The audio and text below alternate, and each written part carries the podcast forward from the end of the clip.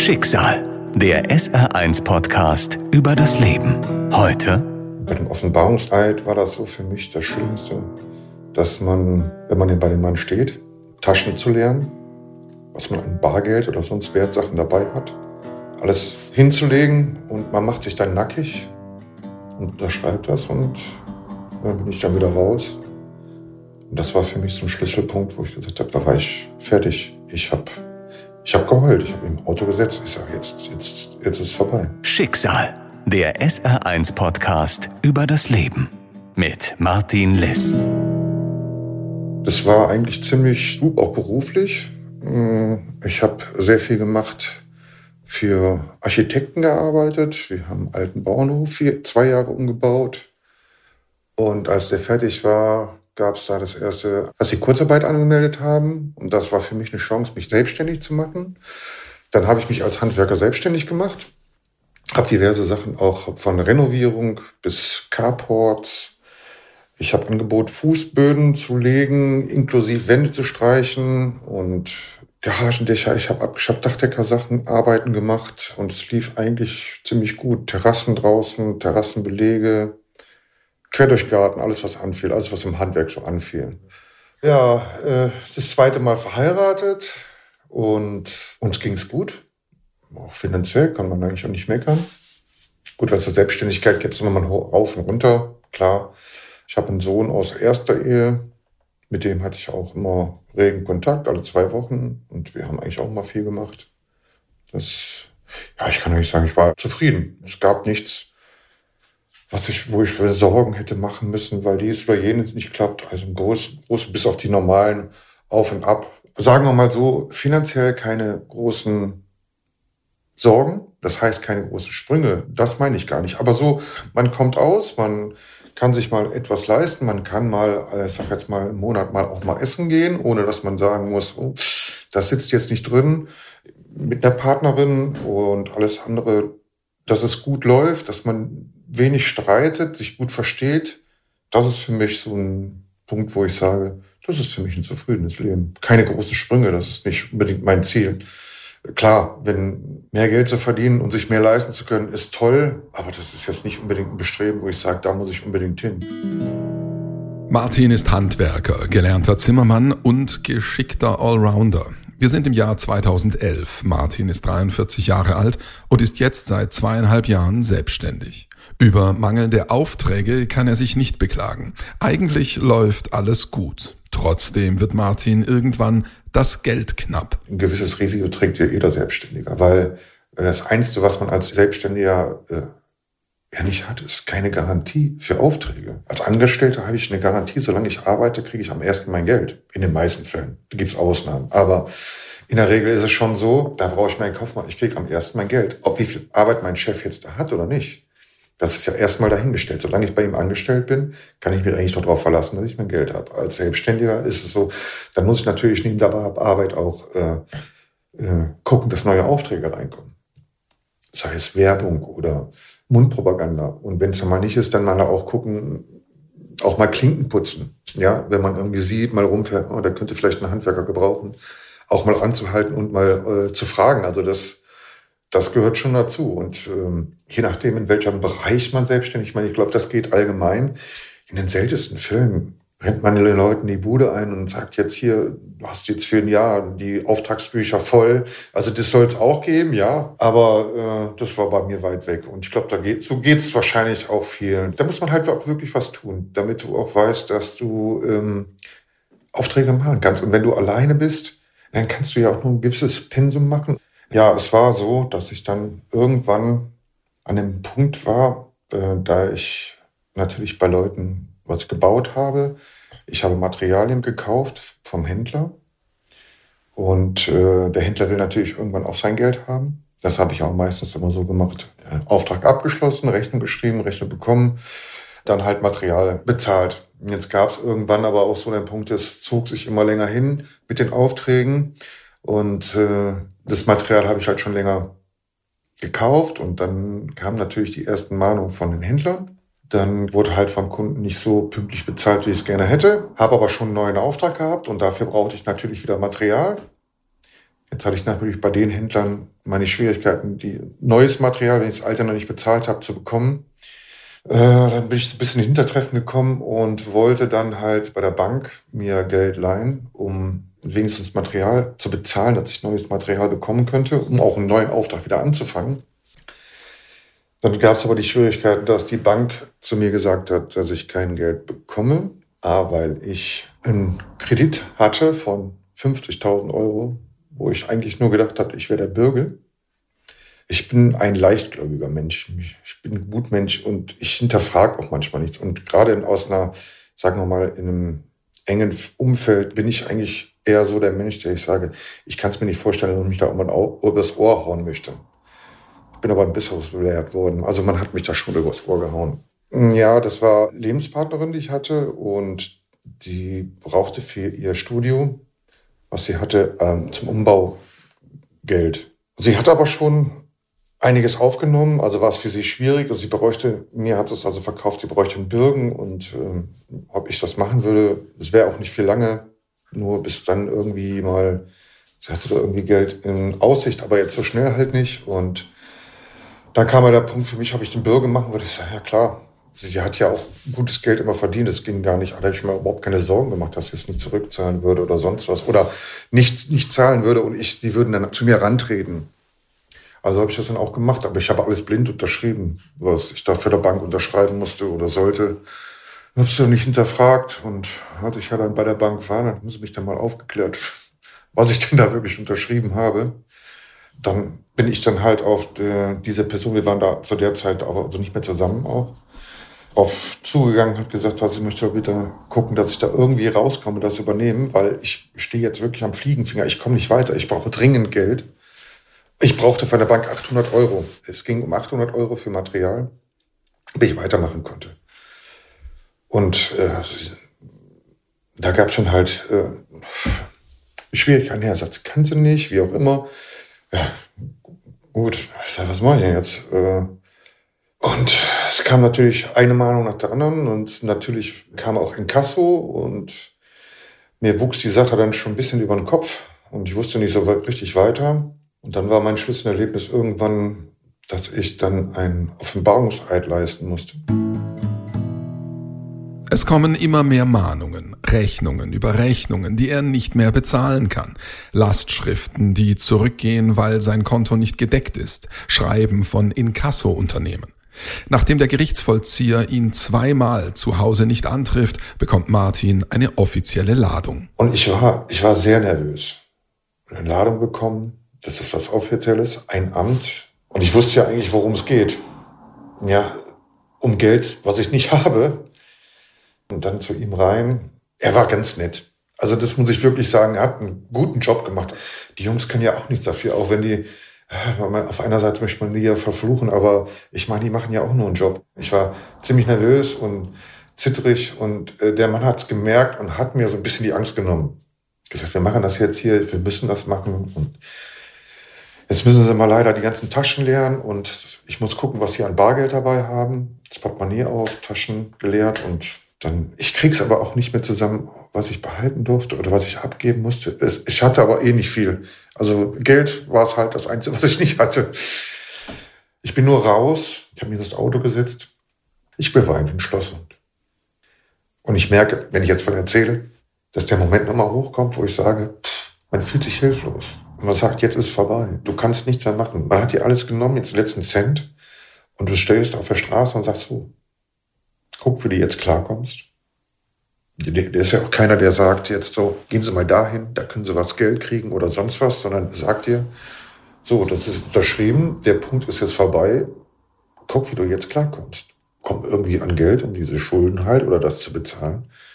Das war halt der Punkt, wo ich gesagt habe, da wusste ich wirklich im ersten Moment nicht weiter. Ich wusste nicht weiter und ich habe überlegt, was ich jetzt mache. Und ähm, es waren ein oder zwei Tage, wo ich mehr oder weniger wirklich so mich zu, zurückgezogen habe, mich verbarrikadiert, und gesagt habe, ich bin am Ende. Ich weiß es nicht mehr. Was arbeiten, das, was ich jetzt habe, was bringt mir das alles noch? Und ich war ziemlich fertig, länger darüber nachgedacht. Ich bin Handwerker, ja, aber ich bin aber auch kein Kaufmann. Ich habe natürlich auch meinen großen Teil Schuld daran, selbst dran gehabt. Ich hätte es rumreißen können. Um Gottes Willen, ich will jetzt ja nicht die Schuld unbedingt zu den anderen alleine schieben, aber das in dem Moment war es schlimm. Für mich gab es dann irgendwann nur einen Punkt, ist das so, ich muss da jetzt, äh, ja, ich muss da jetzt einen Schlussstrich machen, so geht's nicht weiter. Und ich bin kein Mensch, der den Kopf in den Sand steckt. Ich muss dann irgendeinen Ausweg haben. Weil so geht's nicht. Ich muss, ich muss bezahlen und ich muss irgendwie an Geld kommen. Ich glaube, nach ein, zwei Tagen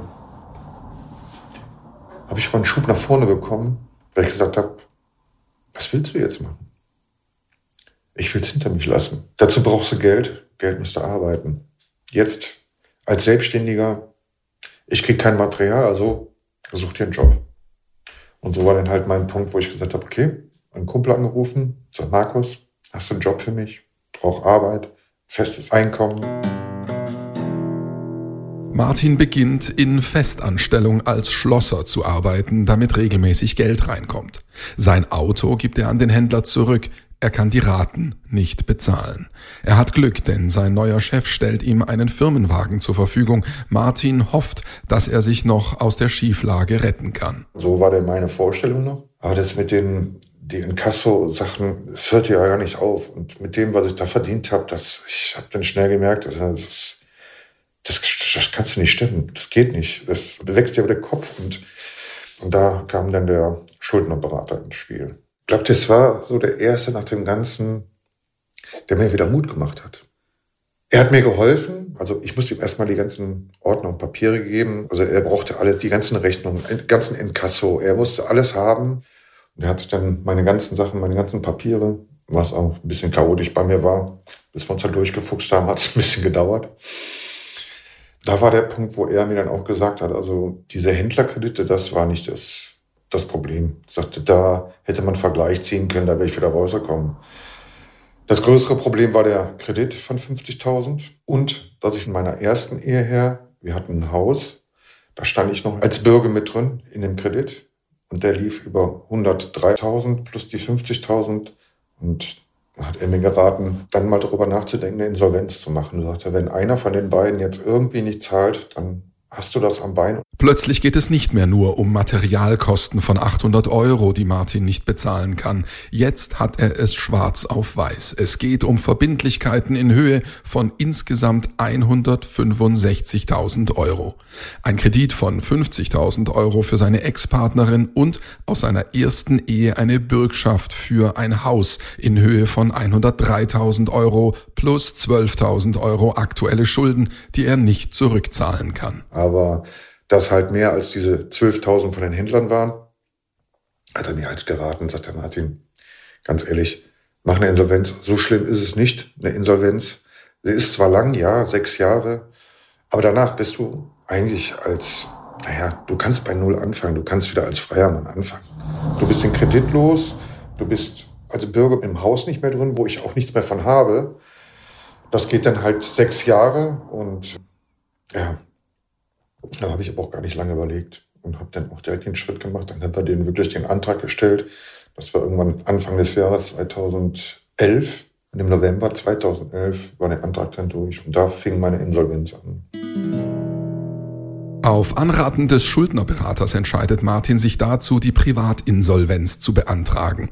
Zu diesem Zeitpunkt dauert eine Privatinsolvenz sechs Jahre. Das heißt konkret, sechs Jahre lang keine Verträge abschließen zu dürfen, keine Kredite aufzunehmen, keinerlei Schulden machen und das Wichtigste, alles Einkommen oberhalb einer gewissen Einkommensgrenze wird gepfändet. Für Martin heißt das, sechs Jahre lang jeden Monat 1350 Euro zum Leben.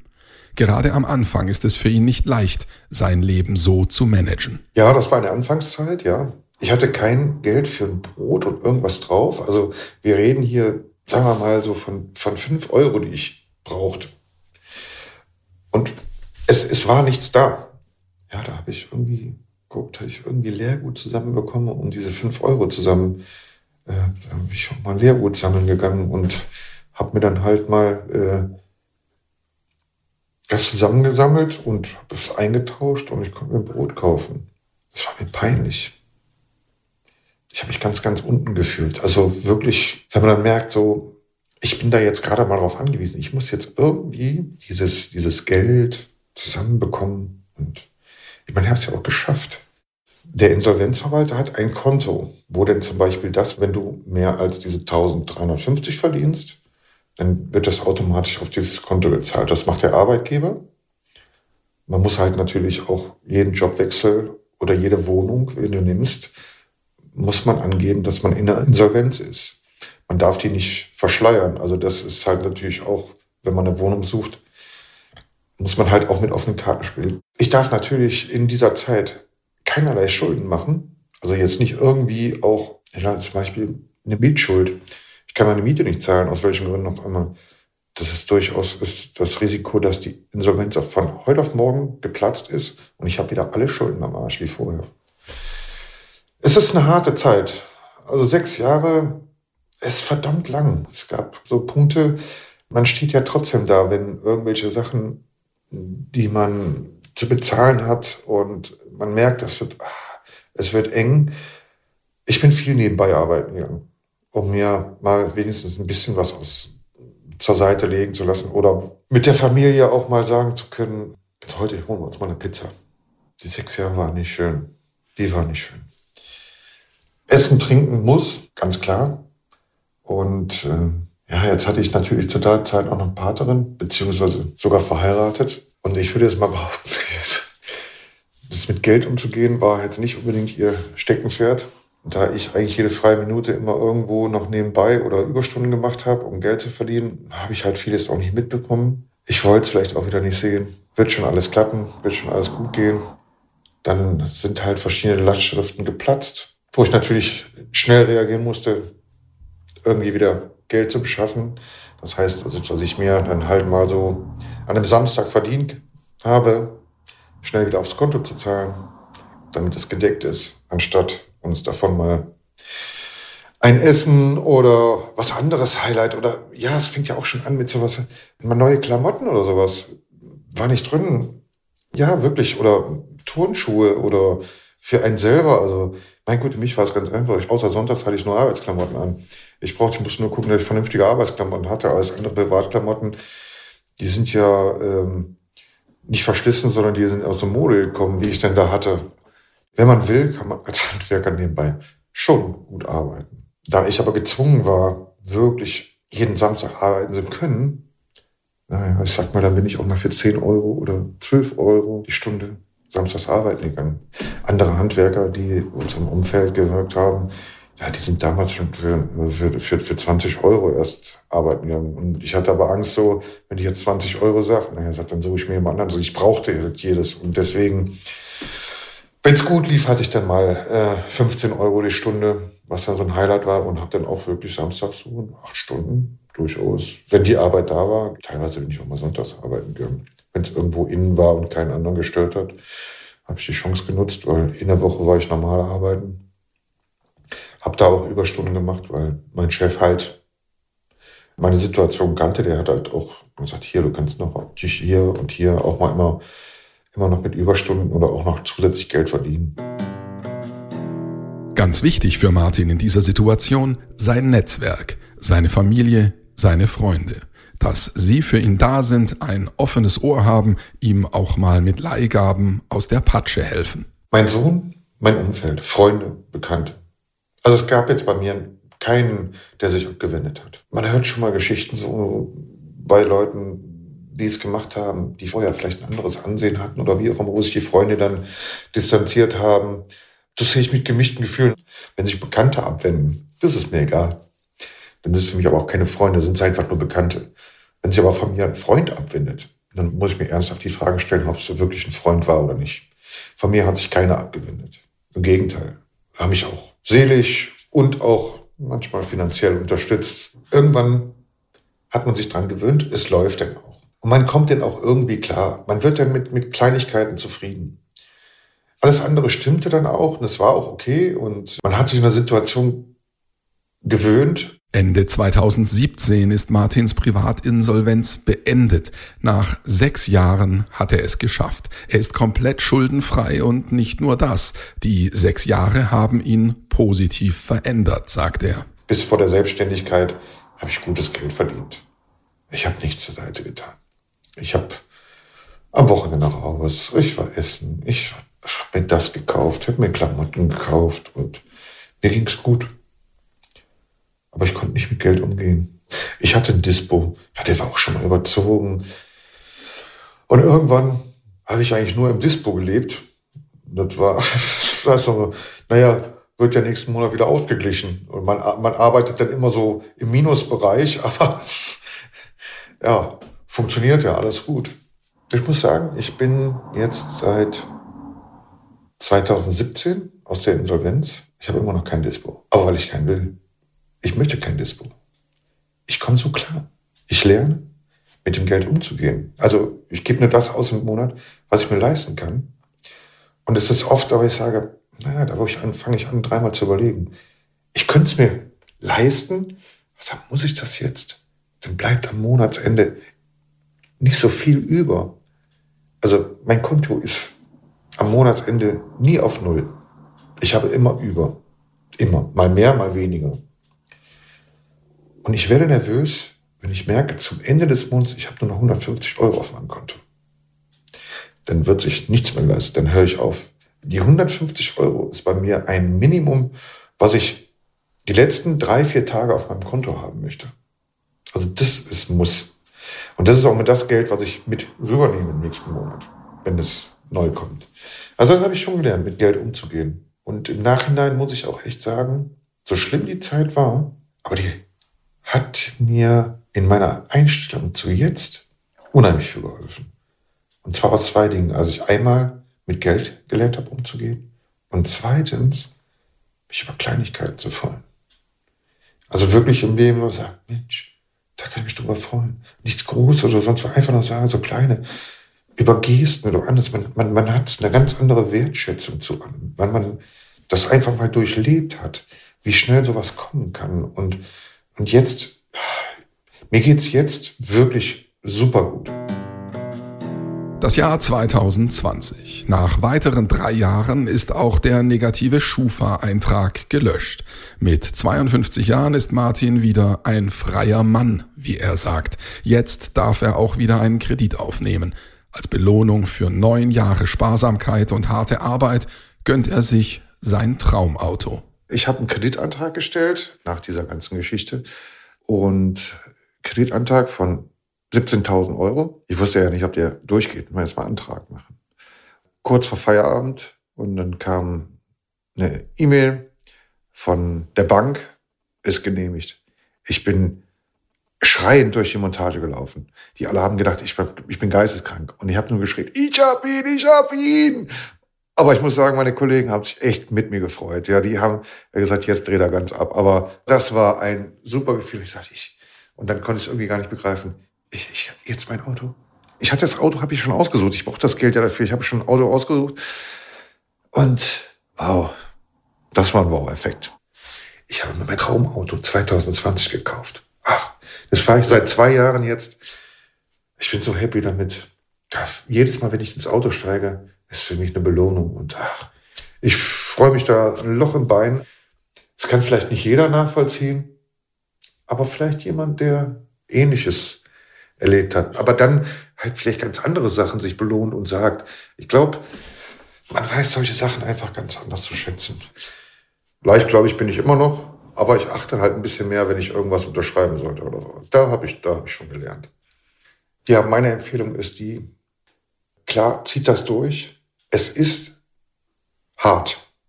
Definitiv. Man sollte da wirklich Gedanken darüber machen und zu sagen, das kann ich nicht mal eben mal auf eine Arschbacke abzusetzen sondern muss es sich schon bewusst machen, das werden harte sechs Jahre, aber es lohnt sich.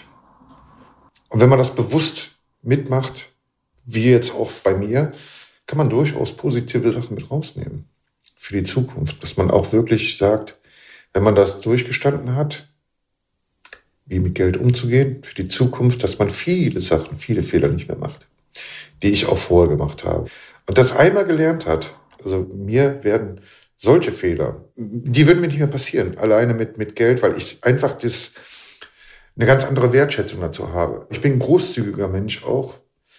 Im Freundeskreis, im Bekanntenkreis. Ich gebe gerne, wenn ich habe. Ich bin ein Mensch, da, ich mache damit auch gerne anderen Leuten eine Freude, wenn ich das kann. Und wenn ich merke, dass einem finanziell nicht ganz so gut geht im direkten Umfeld, ich unterstütze ihn so gerne, weil ich weiß, wie es ihm ging.